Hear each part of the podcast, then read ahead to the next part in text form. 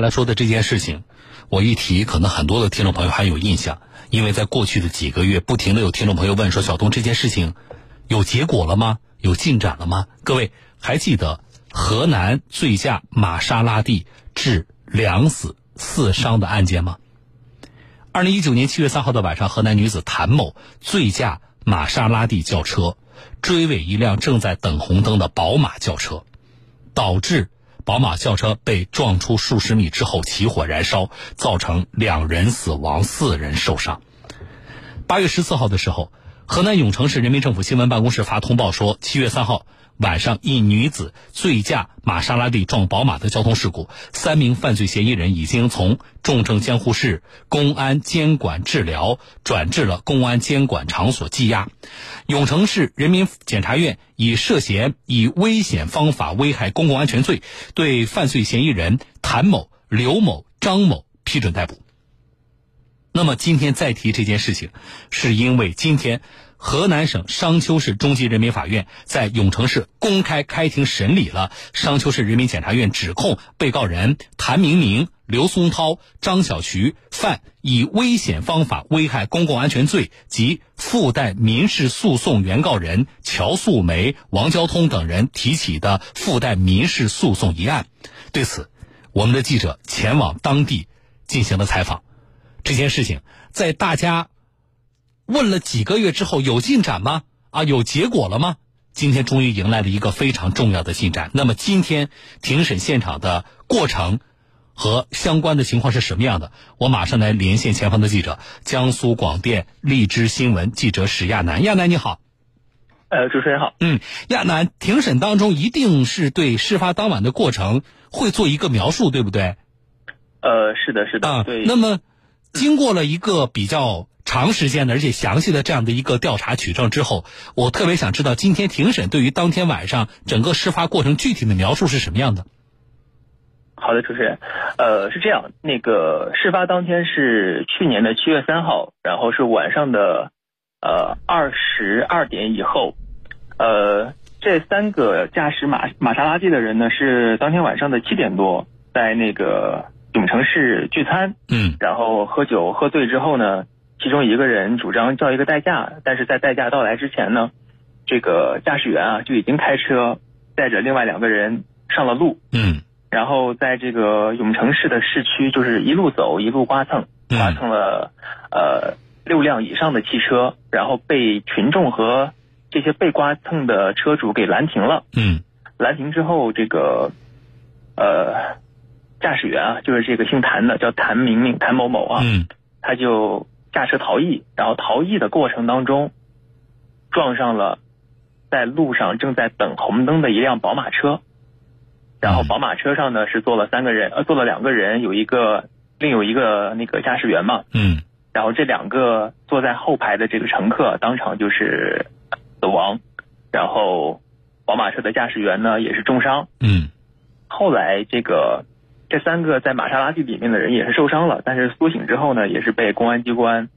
进行那个控制，嗯，大概是这样的一个过程。嗯，我们从交通事故的角度，就是对于这样的一起交通事故的责任的划分，在今天法院的庭审过程当中有提及吗？呃，有提及的。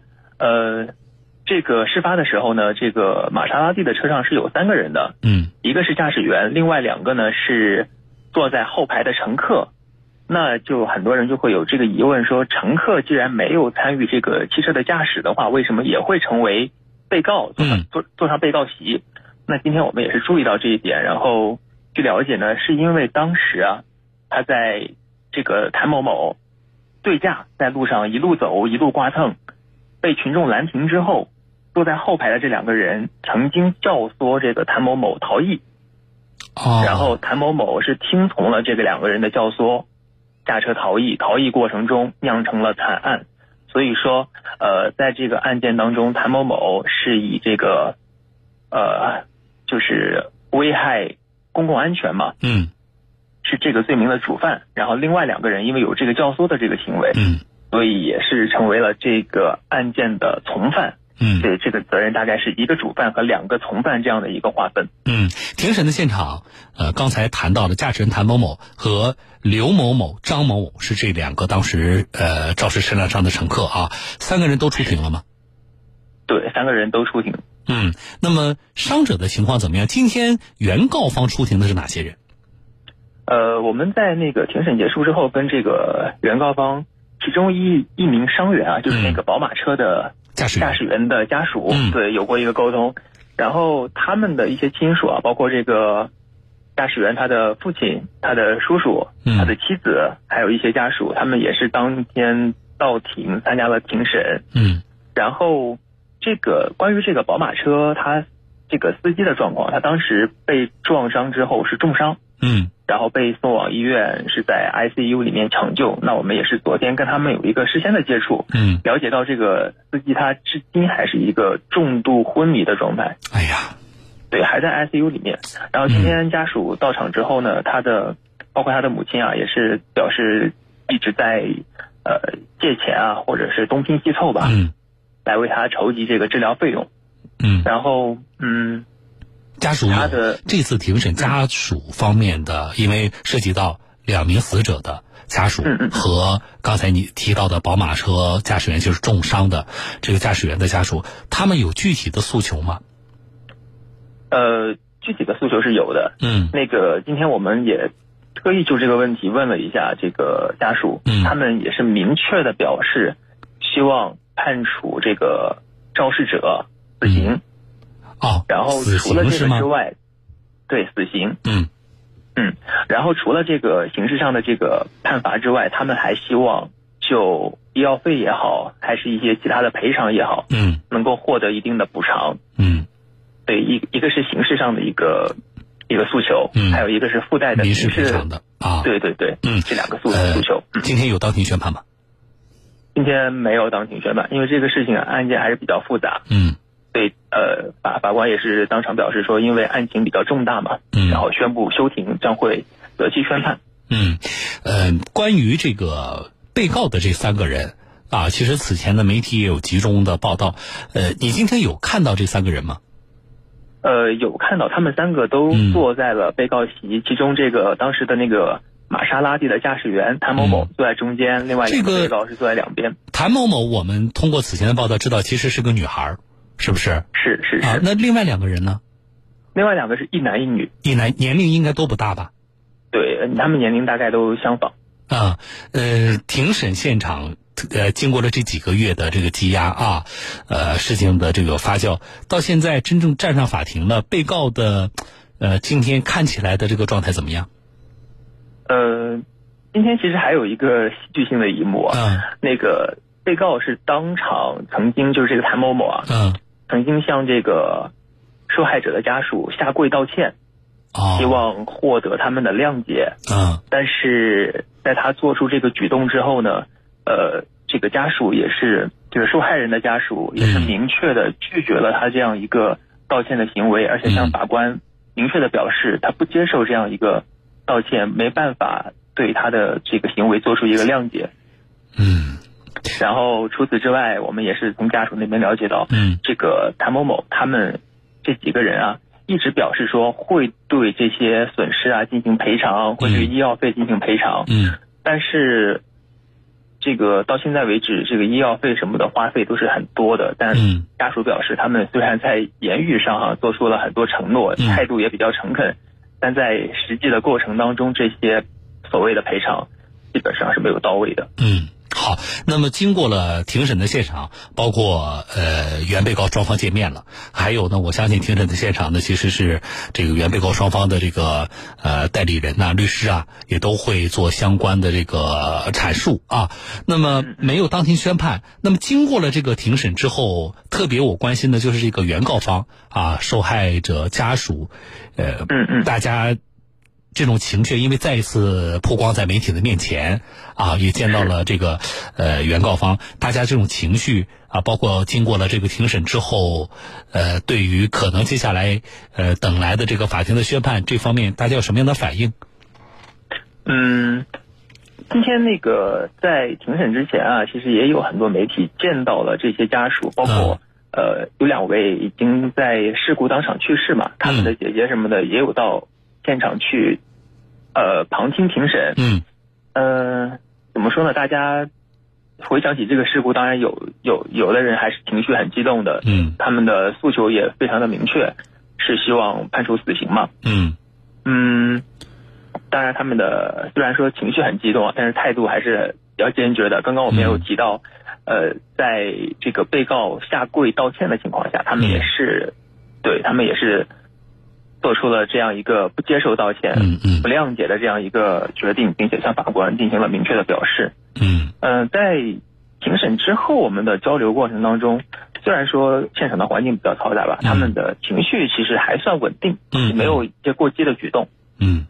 好的，非常感谢亚楠从前方给我们带来的消息，这恐怕是一个，呃，我们很多的听众极其关注的，而且我倒是觉得对于咱们广大驾驶人有非常典型意义的这样的一个案例啊。那么法院择期宣判，后续的事件的进展，我们也会持续关注。谢谢亚楠从前方给我们发回来的连线报道，我们再见。好了啊，这是我们的记者呢从今天庭审现场发回来的这个报道，呃，足够惨痛吗？这个教训？如果我今天提起来这个案例，你仍然回想不起来的话，我建议你什么呢？你去网上啊搜一下，我网上现在应该还看得到当时那个恐怖的啊事故发生的那一瞬间。大家还记得吗？我在节目当中和大家重点关注过，在微信上给大家看过当时事发现场的视频，一辆疾驰的玛莎拉蒂啊，急速的撞到了正在路口等红灯的宝马。把宝马撞出去之后，啊，然后宝马就起火了，爆燃。整个的这个过程监控都记录下来了，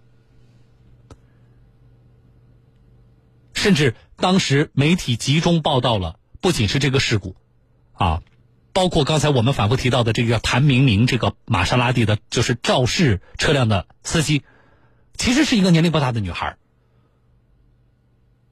啊，他是谁啊？什么背景啊？为什么年纪轻轻开这么好的车？等等，就是当时其实对于这事件的关注和报道是铺天盖地的。可是，在我们现在的这种信息轰炸的啊，甚至是信息过剩的这样的一个媒介状态之下，没有什么事儿啊能热得过三天，对吧？事情发生的时候，大家觉得不得了了，啊，触目惊心呢。然后明天出了一个热点，这事儿就过去了。那么今天我们把这个事情啊，听众朋友再拉回到你的视野内，请你再关注一下这个事情。我相信这样的一个典型的这个案例，当地的法院一定会啊依法。公平公正的审判。那么我说，把它再拉回到你的视野范围内，啊，请你关注这件事情的意义是什么呢？是这样一个惨痛的发生在我们身边的教训，不能够忘记。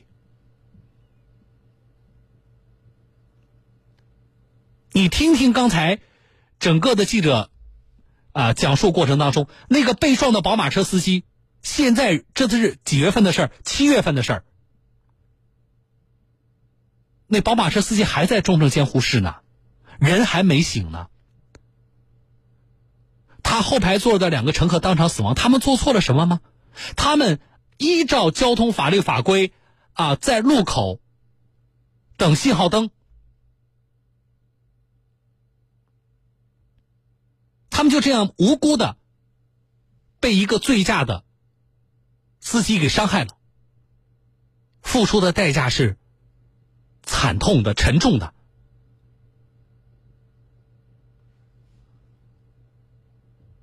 他们的家属这几个月是怎么过来的？所以你恨吗？刚才家属说了，说他们的诉求是判死刑啊！马上我就收到这个听不少听众朋友给我发信息说：“小东，我们觉得啊，也应该是这样，我们能够理解家属的心情，我们支持家属。”好。凡是我们的听众朋友，特别是开车的啊，咱们的驾驶人，我们的车友，如果你也是觉得恨，啊，恨这些醉驾的司机，那我们是不是把这种恨变成我们实际的驾驶行为？我们恨醉驾的司机，但是我们自己喝完酒了之后开车，会不会这样呢？还有，那个当庭给人给这个受害者家属下跪的那个女孩啊，谭明明，这个小女孩，她的一生就这样毁了呀。尽管她是肇事者，你可能觉得不值得同情，啊，可是我们换个角度看，我经常跟大家说，我说，呃，我们在节目里不厌其烦的说关于交通安全，关于守法驾驶。我通常跟大家说，我说你不需要站到为社会去考虑的这个高度，不需要，啊，你甚至都不需要说，我为了什么其他的呃交通参与者去考虑，不需要，你就为你自己考虑，啊，你就想出了事了，你的老婆孩子怎么办？啊，你的父母怎么办？马上过春节了。人家都是家家团圆的，那么如果你喝酒驾驶出事了，你们家呢？这个年怎么过？从这个春节开始，你家人的余生的这个春节怎么过？喝完酒了摸车钥匙之前，想想这些事儿。啊，有的听众朋友可能觉得小东，你这个道理就大家都懂，还用讲吗？前两天，南京交警大白天的查酒驾，查的是什么呢？啊，就是呃宿醉的这一部分。哎，结果你发现，我们仍然有一些车友不以为然。各地交警春节前这一波查酒驾查到了多少啊？看看那些，我看常州交警呃那个呃发的视频。我们查到了有一些驾驶人，啊，从你开的车的，我说的直白一点，从你开的车的价格来看，也是一个小有成功的人士吧？看看你的守法意识，看看交警那个执法记录仪里记录下来的，你在喝完酒之后驾驶被交警查到之后丑态百出。